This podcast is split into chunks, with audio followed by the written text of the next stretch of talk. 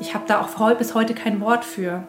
Also was das, das, ist, das sind Gefühle, wie gesagt, dadurch, dass Adoption ganz lange so gekesselt wurde, gibt es ja auch wenig Vorbilder oder wenige Wortvorbilder, wie man was wie benennt. Und wir haben eindeutig eine Beziehung, obwohl wir sie beide nicht kennengelernt haben, zu den Müttern unserer beiden Kinder.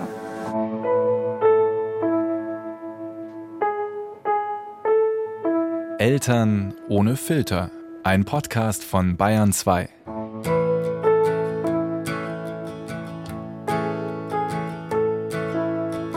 Hallo ihr Lieben, ich bin's wieder, Schlien. Für unsere heutige Eltern ohne Filter Geschichte bin ich gut drei Stunden mit dem Auto durch Bayern gefahren. Raus aus der Stadt und mitten aufs Land. Was ist denn jetzt los? Jetzt fahre ich hier über so einen Schotterweg. Und gerade ist mir mitten auf der Landstraße, auf der Gegenspur, eine Frau entgegengekommen, eine Mutter mit so einer Stiel-Kettensägen-Warnweste und einem Zwillingskinderwagen, den sie geschoben hat. Hier ist Landleben angesagt.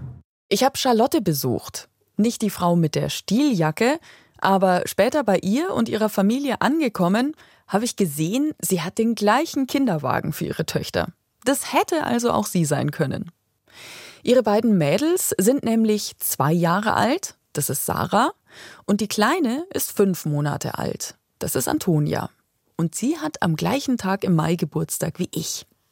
Charlotte und ich haben nur einmal telefoniert bisher und als ich ankomme, bin ich, wie ich jetzt feststelle, wie immer, total aufgeregt, sie zu treffen.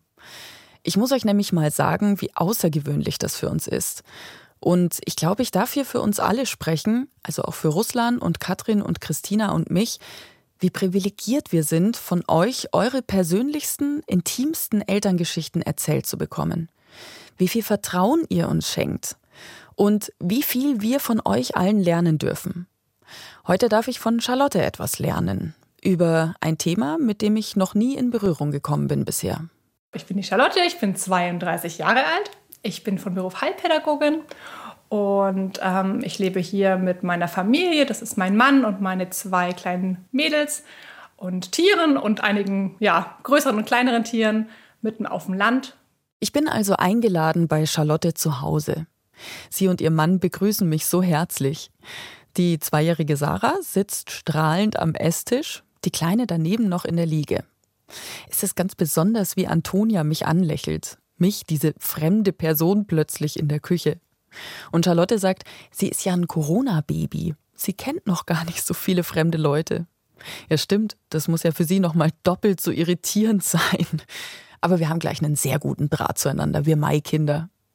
Nur auf den Arm nehmen möchte ich sie jetzt lieber nicht, auch wenn mein Test negativ war. Wir halten hier trotzdem sehr großen Abstand zueinander. Es ist übrigens auch noch vor der jetzigen zweiten Teil-Lockdown-Zeit. Ich bin zum Essen eingeladen und wir plaudern erst zu dritt miteinander und dann ziehen Charlotte und ich uns ins Wohnzimmer zurück. Und dort holen wir uns einen Zettel und einen Stift und schreiben Namen auf. Das habe ich euch nämlich noch nicht gesagt. Charlotte heißt gar nicht Charlotte. Und auch die beiden Mädchen heißen anders. Wir führen dieses Gespräch jetzt anonym. Und damit wir mittendrin nicht die Namen vergessen, legen wir den Zettel zwischen uns auf den Tisch. Den genauen Grund, warum Charlotte und ihr Mann anonym bleiben möchten, das wird sie euch später erzählen.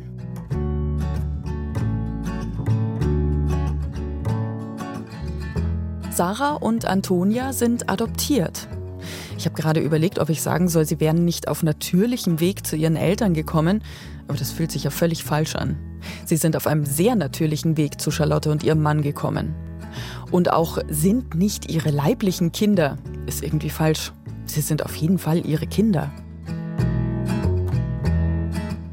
Charlotte und ihr Mann sind seit 13 Jahren ein Paar. Witzig ist auch, wie sie sich kennengelernt haben. Charlotte ist eine Planerin. Sie weiß, was sie will und sie verfolgt ihren Weg. Und deswegen hat sie auch, als sie 2007 nach Frankreich ging, den Plan gehabt, dort einen Mann kennenzulernen. Und das hat dann auch so geklappt. Seit sechs Jahren sind sie jetzt verheiratet und zur Hochzeit haben die beiden dann auch beschlossen, dass sie nun bereit sind für ein Kind. Ich hatte auch immer so die Idee, dass man das ja so super planen kann. Und das wird einem ja auch ein bisschen so assoziiert und man sagt, du musst verhüten, weil sonst wirst du ja schwanger. So, das heißt, der Umkehrschluss ist ja, ja, wenn ich jetzt nicht verhüte, dann werde ich ja schwanger. Ich hatte schon in meinen Vorstellungen, hatte ich schon so, naja, eigentlich müsste das sofort. Also drei Monate hätte ich jetzt schon lang empfunden, ne? wenn man mich damals gefragt hätte. Also ich habe dann auch mal zwischendrin gemerkt, dass ich eigentlich noch gar nicht so wirklich bereit war, weil ich dann immer kurz, wenn die Tage dann ausgeblieben sind, kurz Panik gekriegt habe, dass ich jetzt schon schwanger sein könnte. Und war es dann aber nie. Ne? aber ja, von daher habe ich mir schon eingebildet, das funktioniert sofort. Hat's aber nicht. Nicht sofort und auch ein bisschen später nicht. Obwohl der Frauenarzt versichert, es sei eigentlich alles in Ordnung. Man hat auch wenig Leute, mit denen man darüber sprechen kann. Ich finde jetzt, aber vielleicht, weil ich auch selber mit dem Thema offener umgehe, begegnet es mir öfter. Aber mir ist es damals ganz wenig begegnet, das Thema. Ne, zu sagen, man braucht lange oder man spricht darüber, dass man jetzt nicht sofort ne, schwanger geworden ist. Und dann war das so, ich hatte eine, das war, weiß ich gar nicht, wie lange wir schon probiert hatten, über ein Jahr. Und dann hat mir meine Freundin so eine Karte geschickt und die habe ich aufgemacht und da stand, ja, ich bin schwanger und so und und mich hat es so in ein Loch geschmissen. Mir ging es richtig schlecht. Ich habe zwar noch angerufen und war ganz froh, dass der Anrufbeantworter ran ist und habe auch gesagt, dass ich mich freue, was auch stimmte. Und dann hat es mich so niedergestreckt, als ich dann erstmal irgendwie nur im Bett lag und geheult habe den halben Nachmittag und Abend. Und dann habe ich aber gemerkt und hatte auch eben von einer Freundin, die erzählt hatte, sie hat eine Bekannte, die sich total komplett von ihrem sozialen Umfeld zurückgezogen hatte, weil das mit den Kindern nicht geklappt hat und mit dem unerfüllten Kinderwunsch. Und ich gesagt, nee, das möchte ich nicht. Okay, jetzt bin ich, da passt. Also so möchte ich nicht enden. Charlotte nennt sich selbst einen Planungsmenschen. Zumindest war sie das früher, bis sie gelernt hat, das Leben hat seinen eigenen Plan. Und so wie ich Charlotte heute kennenlerne, ist sie zwar organisiert, aber sie hat in den letzten Jahren auch gelernt, sich vom Leben überraschen zu lassen und eben nicht steif an Plänen festzuhalten. Aber dann sind da ja auch noch diese Vorstellungen, die man beigebracht bekommen hat, wie etwas zu sein hat. Ich fand halt vor allen Dingen meine Vorstellung, mich von dieser Vorstellung zu verabschieden. Man hat miteinander Sex und, und, und hat einen schönen Sex und daraus entsteht ein Kind. So, das war meine Vorstellung so, ne? Aus diesem Akt der Liebe. Das oh. Kind, das aus Liebe entsteht. genau, ja. Also so total so stand Märchengedöns. ja.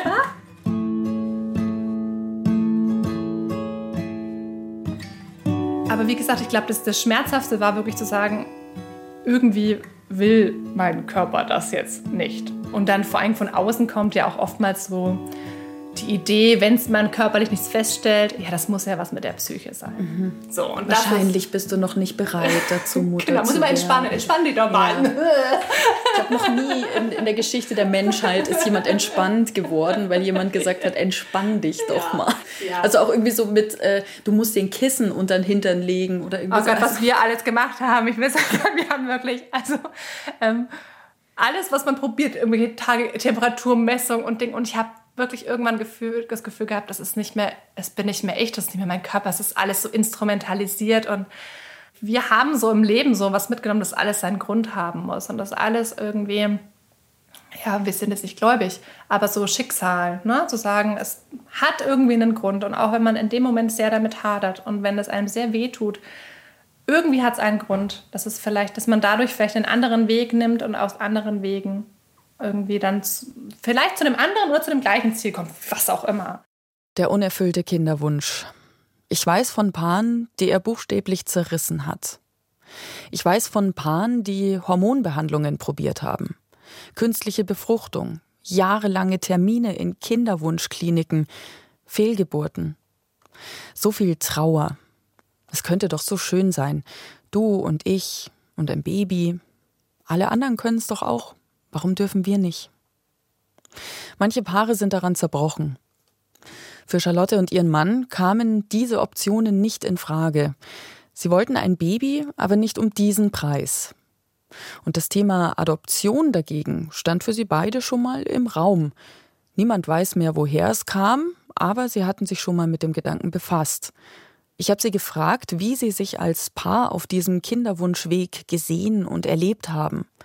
Und Charlotte erzählte mir von einem Ausflug in die Allgäuer Berge. Wir laufen dann da so hin und sehen, oh, die Seilbahn ist zu. wir wollten jetzt aber da hoch und wir wollten diese Aussicht. Und ah, dann geguckt, ach, zum Laufen. Naja, zweieinhalb Stunden, ach komm, ne, das kriegen wir hin. Und sind dann losgetabbert und losgelaufen. Und wir haben schon gemerkt, oh, es ist total anstrengend.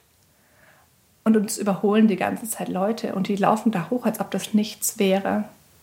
Und die haben gedacht, Und dann hatte ich keinen Bock mehr. Also wo ich sage, ey, also das ist ja der letzte und ich drehe um, ich habe keine Lust mehr. Und mein Mann hat gesagt, ach komm, das schaffen wir schon und was die Aussicht und Ding und ne? und dann weiter und dann war das so rutschig und ach und na, irgendwie auch nicht genug zu trinken dabei gehabt. Und, und dann ähm, war mein Mann irgendwie so gesagt, ach Mann, ist das ätzend und er hat keine Lust mehr und es geht nicht mehr und der Rucksack ist so schwer. Und er sagt, ach komm, ich nehme deinen Rucksack. Und, na, und so ging das irgendwie so die ganze Zeit. Und zwischendurch mal haben wir eine Pause gemacht, so nach der Hälfte und haben überlegt, dreh mal um, hör mal auf. Und immer die Leute, die uns überholt haben. Und das war genauso wie unser Kinderwunsch. So nach dem Motto, wir haben als einer so mit der ersten in unserem Freundeskreis angefangen und sind immer wieder überholt worden. Auch sehr leicht überholt worden. Huch, einmal Kondom weggelassen und schon hat es geklappt. das sind halt dann so Sachen, wo du denkst, ja, okay, das ist so ein bisschen, hm, aua. ja, schön, gut. Ja, und ähm, haben dann einfach überlegt und gesagt, nee, dann kommen wir halt. Also wir probieren es, wir probieren es zumindest und sind dann hoch. Und ich weiß noch, das hat halt so gerollt und es hat gerutscht und es war wirklich. Und wir sind aber oben angekommen. Und das war so schön, die Aussicht. Und das war, es war es einfach wert. Wir waren fertig, wir waren fertig mit der Welt. Aber es hat sich gelohnt. What does it matter at this point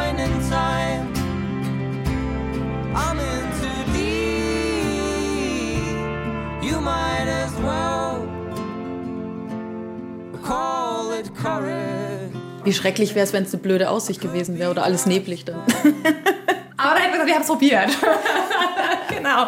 Und so war es auch zwischen uns, so als Paar, dass es immer wieder Phasen gab, wo es dem einen nicht so gut ging mit dem Thema und dem anderen, aber irgendwie glücklicherweise nie zusammen. Ich glaube, dann hätte man uns runtergezogen und ein wichtiger Punkt, auch um den Weg der Adoption zu gehen, ist eigentlich auch, und das wird dir auch in diesen Adoptionsseminaren oder in den Gesprächen nahegelegt, dass du dir schon auch den dritten Weg ohne Kinder vorstellen solltest als Paar. Dass du als Paar so gefestigt sein musst, dass du dir auch sagen kannst, wenn es nichts wird, weil das können sie dir ja nicht versprechen, dass es was wird auf dem Weg, dass es dann auch okay ist.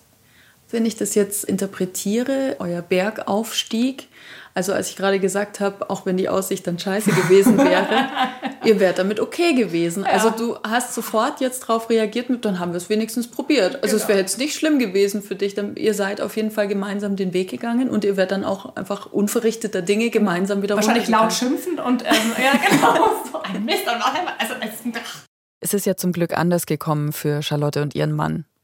So wie ich die beiden erlebe als Paar, kann ich mir aber gut vorstellen, dass sie diesen dritten Weg auch irgendwie geschafft hätten. Es wäre uns sehr schwer gefallen. Wir haben auch gesagt, wenn es so wird, dann müssen wir nochmal auf einen Trauerprozess angehen. Weil es wäre schon, das wäre jetzt nicht so, huch, naja, sondern das wäre wirklich, das wäre eine Trauerarbeit gewesen. Aber wir waren nie an diesem Gedanken so festgehalten, dass es leibliche Kinder sein müssen, sondern auf welchem Weg das Kind zu uns kommt, das ist egal. Und dieser Weg, also der nächste Schritt dorthin, ist für die beiden jetzt erstmal ein Anruf beim Jugendamt und ein Termin zur Vorstellung, um alles über das Thema Adoption in Erfahrung zu bringen und damit sich auch die Mitarbeitenden dort ein Bild von Charlotte und ihrem Mann machen können. Wer hat wem mehr Fragen gestellt? Hattet ihr mehr Fragen an die Dame vom Jugendamt oder hatte sie mehr Fragen an euch, um euch so, hattest du das Gefühl, du wirst so abgecheckt? Gar oder? Gar nicht. Das war einfach, wie, wie, wie wir uns jetzt unterhalten. Das war einfach ein total nettes Gespräch. So hin und her und man hat was mir gefragt. Ich hatte mich vorher schon so ein bisschen informiert. Also das hatte ich schon, ne, um zu gucken, wie funktioniert denn das und hatte mir auch mal ähm, diesen Fragebogen angeguckt, den man dann bekommt. Es war einfach ein Kennenlerngespräch und klar überlegt man sich natürlich, dass man sagt, man erzählt jetzt nicht alles Mögliche, äh, was jetzt irgendwie aber selbst, also ich muss immer sagen, ich kann mich in dieses erste Gespräch nicht mehr ganz so hundertprozentig zurückversetzen, weil wir natürlich dann eine wahnsinnige Beziehung auch aufgebaut haben. Und ich habe diese Gespräche auch so im Nachhinein, ich habe irgendwann gesagt, das ist wie zur Vorsorgeuntersuchung zur Frauenärztin zu gehen. Mhm. Weil klar hat man immer diese Angst, dass man irgendwas macht, irgendwas sagt oder die Rückmeldung bekommt, nee, ist nicht. Mhm. Ähm, ihr seid nicht geeignet oder irgendwas in der Art. Also dieses war immer auch da und gleichzeitig war es auch so schön, weil man so schöne Gespräche hatte, ganz intensive. Also wir haben teilweise irgendwie zwei, zweieinhalb Stunden gesessen und haben uns über unsere Kindheit, über uns als Paar, über unsere Gedanken ne, zur Adoption unterhalten. Und das waren ganz tiefe Gespräche, aber auch ganz schöne Gespräche. Und das ist Vertrauen auch immer wieder mehr gewachsen, eben, dass es nicht ein Aussortieren ist, sondern ein Kennenlernen ist. Das Jugendamt. Ich hätte jetzt gern so ein Donnergeräusch dazu, bitte. Danke. Das Jugendamt, das steht oft drohend im Raum. Nach meiner Scheidung hat meine Mutter mir auch immer gesagt, nicht, dass irgendwann das Jugendamt vor der Tür steht. Ja, und die standen dann auch eines Tages vor der Tür, weil ich hatte sie nämlich eingeladen. Wir hatten ein bisschen Unterstützung bei einem unserer Kinder nötig. Und klar habe ich mir den Kopf gemacht, ist es denn jetzt aufgeräumt genug? Sollte ich ein bisschen mehr Holzspielzeug rauskramen und dafür dieses blinkende Batterieteil da aus der Spielkiste verschwinden lassen? Und dann saß da eine furchtbar freundliche Frau vor mir, der niemand was vormachen konnte. Die hatte schon alles Mögliche gesehen. Und mein Holztürmchen hat sie mir eh nicht abgenommen. Aber lächelnd bemerkt.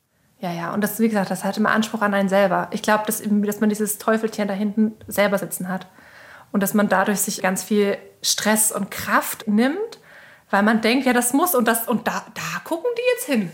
Und wenn du jetzt dreimal irgendwie dich im Satz verhaspelst, dann denken die, oh ja, ja, ja, Sprachbildung ist bei der jetzt aber nicht so. Ne? Also ich glaube, das sind so eigene Teufelchen, die man selber so an sich selber hat, wie man sich selber so bewertet. Und also zumindest die beiden Jugendamtsmitarbeiterinnen, die wir kennengelernt haben, die sind da ganz entspannt und die gucken nicht auf so Kleinigkeiten, die wir denken, die wichtig wären, sondern ich glaube, die sind schon sehr realistisch und versuchen eher so die Menschen kennenzulernen und Ne, ein großes Prämisse ist ja immer, was gesagt wird, es wird jetzt nicht für die Familie ein Kind gesucht, sondern für das Kind eine Familie, die passt.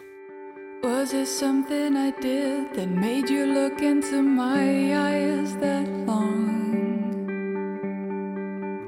Was it something you said? I'm not sure, is it just in my head? Ach, ich könnte mich, nein, ich habe mich stundenlang mit Charlotte unterhalten.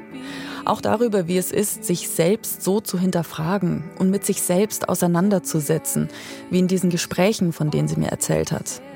Auch über die eigene Herkunftsfamilie zu reflektieren.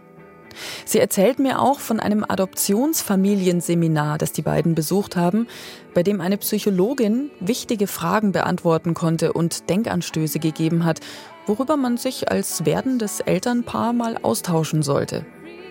Und ich denke mir mal wieder, es wäre so toll, wenn viel mehr Eltern, eigentlich alle, das machen würden. Also mir hätte es definitiv gut getan.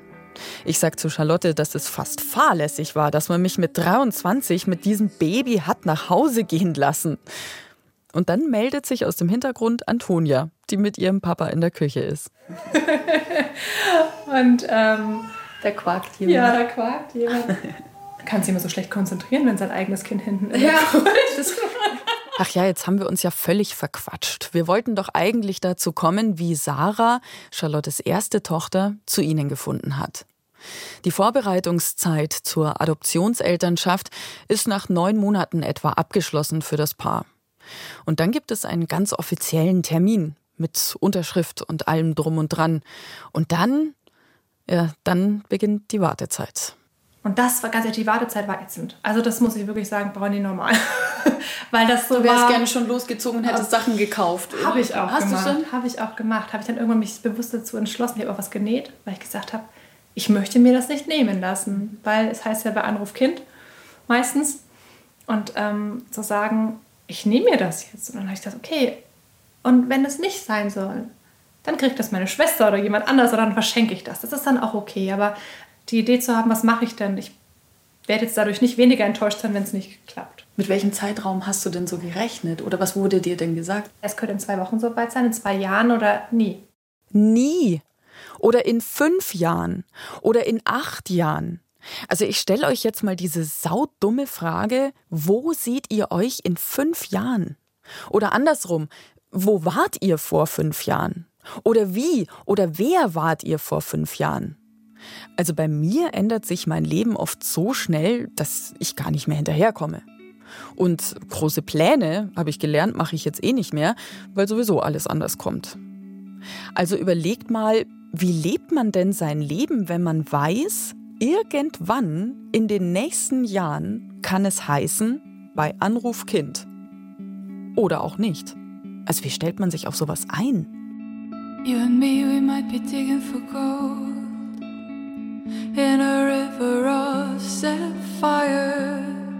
Charlotte und ihr Mann sind in ein großes Bauernhaus auf dem Land gezogen, in dem ich jetzt hier gerade zu Besuch bin.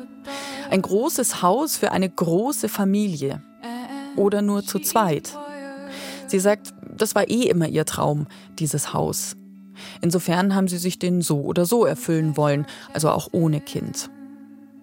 Und so warten die beiden in der Steady-Position auf der Laufbahn. Also ready, steady, go.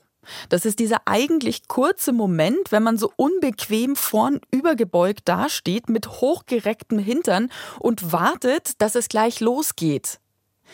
Für anderthalb Jahre. Naja, und dann hatte ich irgendwie Urlaub. Es war im September. Ich stehe in der Küche, wasch ab und höre Podcast. Und auf einmal ist der Podcast aus. Ich so, was ist denn jetzt los? Geh hin. War mein Handy irgendwie generell auf lautlos geschaltet ist, keine Ahnung warum. Und dann guckst du und sehe, hm, Frau Müller, Jugendamt ruft an. Hm, okay, bin ich rangegangen. Also ich war schon raus aus der Huhu, das Jugendamt äh, ruft an Phase. Und geh ran und dann sagt sie auch, ja, na, wie geht's Ihnen dann so? Ich sage, ja, ich habe gerade noch Urlaub und hm, mir geht's soweit gut und dachte, ja. Also weswegen ich eigentlich anrufe, wir hätten da vielleicht ein Baby für sie. If your feelings are overwhelming and you don't know where to put your swollen heart, but in a box on the shelf, don't keep it to yourself. Ich war total. Also ich bin hier durch die Wohnung gelaufen wie so ein Tiger, ähm, hatte irgendwie die ganze Zeit äh, Gänsehaut hoch und runter. Mir ist heiß und kalt gewesen. Und der Gott, sie meldet sich halt sobald, meldet sich nicht sie, sondern das von dem Krankenhaus in der Stadt, die, die zuständige Jugendamtsleiterin, meldet sich dann bei uns und ähm, dann gucken wir mal, ob die äh, Frau noch bei der Entscheidung bleibt, dass sie ähm, ihr Kind zur Adoption freigeben wird. Ja, habe ich aufgelegt und es war wirklich, es war wie so in einem anderen Jahr so Total. Ich habe, glaube ich, tausendmal in die Anrufliste geguckt, ob dieser Anruf wirklich stattgefunden hat. Dann habe ich meinen Mann angerufen und dann kam genau das, was ich die ganze Zeit prophezeit habe. Ich habe ihn nicht erreicht. Der Geburtstermin steht auch noch aus. Und jetzt kommen natürlich die nächsten Unsicherheiten. Geht alles gut bei der Geburt? Bleibt die leibliche Mutter bei ihrer Entscheidung? Und dann handelt es sich ja auch noch um eine vertrauliche Geburt.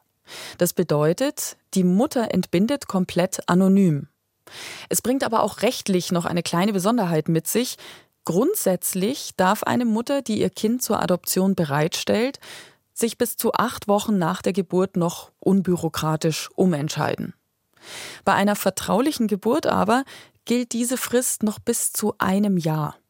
Ein Schwebezustand also, bis ein gerichtlicher Termin die Adoption bestätigt. Gott, ein Glück, denke ich, du denkst immer viel weitfristiger als ich. Ich glaube, ich habe in der Situation so gedacht, so, ja, so, okay, jetzt gucken wir mal, ob der nächste, ob der praktisch der nächste Anruf. Also jetzt, ja. bei uns war so Schrittweise phasenweise in Anrufen. Ja. Also das war jetzt wirklich die Lebenszeit, in der Anrufe unser Leben bestimmt haben. Ja.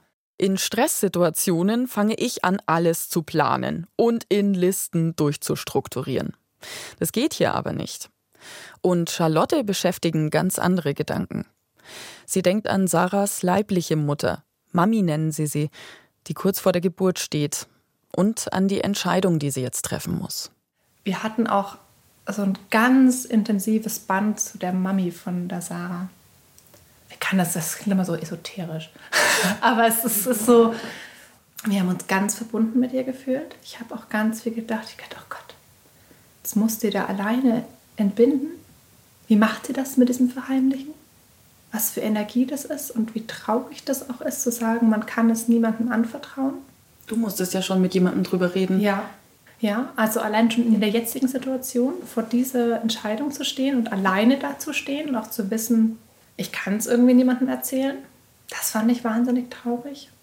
Und habe halt immer wieder gehofft, so versucht so, oder wir haben versucht, so einfach da ganz viel Liebe und Kraft hinzuschicken und zu sagen, das ist eine Verbundenheit da, wir sind jetzt irgendwie verbunden durch diesen Anruf von der Frau Müller, so verbunden miteinander. Und bitte treff die Entscheidung so, wie du sie richtig findest. How could they judge her? They don't know who she was. Und dieses gleichzeitige Fühlen von eigenem Glück, dem Schmerz und Trauer vielleicht von der anderen Seite und gleichzeitig, und das fand ich das Spannendste und diese wahnsinnige Liebe, die über allem steht. Also zu sagen, da ist jemand, die geht gerade einen ganz schweren Weg alleine und die macht das, weil sie ihr Kind so wahnsinnig liebt und weil sie sagt oder sie denkt oder empfindet, dass sie ihrem Kind das nicht geben kann, was sie sich dafür für ihr Kind wünscht und diese Stärke hat und diesen Mut hat zu sagen, ich gestehe mir das ein und ich suche einen Weg, wo mein Kind das bekommen kann. Eltern, Mütter, die ihr Kind zur Adoption freigeben, sind stigmatisiert. Hand hoch, wer auch schon mal gedacht hat, wie kann man nur sein Kind weggeben? Ihr seht das jetzt nicht, aber meine Hand ist oben. Ich gebe es zu, auch ich habe mich das schon gefragt. Aber Charlotte hat mir hier in diesem Moment gerade die Augen geöffnet. Wie kann man denn sein Kind zur Adoption freigeben? Wie kann man denn das? Wer macht denn sowas? Liebende Mütter machen sowas. Ja. ja. Let me stay. Ich habe da auch bis heute kein Wort für. Also was das, das, ist, das sind Gefühle, wie gesagt, dadurch, dass Adoption ganz lange so gekesselt wurde, gibt es ja auch wenig Vorbilder oder wenige Wortvorbilder, wie man was wie benennt. Und wir haben eindeutig eine Beziehung, obwohl wir sie beide nicht kennengelernt haben, zu den Müttern unserer beiden Kinder. Ich möchte euch diesen schönen ersten Moment mit ihrer Tochter, den Charlotte mir beschrieben hat, auch nicht vorenthalten. Irgendwann kam nämlich dann doch der erlösende Anruf. Das Baby ist da. Es ist gesund und die Mami bleibt bei ihrer mutigen Entscheidung. Charlotte darf ins Krankenhaus kommen. Dann ging das Zimmer auf und dann lagen da drei schwarzhaarige Mädels und du denkst, ja, und welches ist jetzt meins? Und dann haben sie so dahinter gezeigt. Und ja, da. Und dann bin ich dahin. Und dann lag in diesem Wärmebettchen, lag sie da und ähm, schlief. Und sah total süß aus. Und ich bin dann hin und habe gesagt, hallo Sarah, hier ist deine Mama. Und deine Mami wollte jetzt, dass ich deine Mama werde. Und die hatte ich ganz doll lieb. Und ähm, sie kann dir einfach jetzt nicht das geben, was sie sich für dich wünscht. Und wir sind jetzt einfach für dich da. Well, this is a brand new life. There are decades still to come. An den meisten Stellen in diesem Podcast, wenn Musik läuft, könnt ihr davon ausgehen, dass ich diesen Moment gerade brauche, um mir meine Tränen wegzuwischen. Weil immer wenn es bei der Vorbereitung fließt, dann tippen meine Finger ganz dick Musik ins Manuskript. Und ich bin so dankbar für diese Geschichte von Charlotte. Wir haben dreieinhalb Stunden da im Wohnzimmer gesessen und geredet. Auch darüber, wie dann tatsächlich vor ein paar Monaten noch ein zweites kleines Babymädchen zu ihrer Familie gestoßen ist. Antonia. Ich habe so viel gelernt. Es gibt so viele verschiedene Wege, eine Familie zu werden. Aber ihr wundert euch vielleicht immer noch, warum wir uns Namen ausgedacht haben und ihr in unserem Eltern ohne Filter Instagram-Kanal nur eine Playmobil-Familie statt Charlotte seht. Also an sich gehen wir sehr offen mit dem Thema um, aber wir sind so eine große Familie.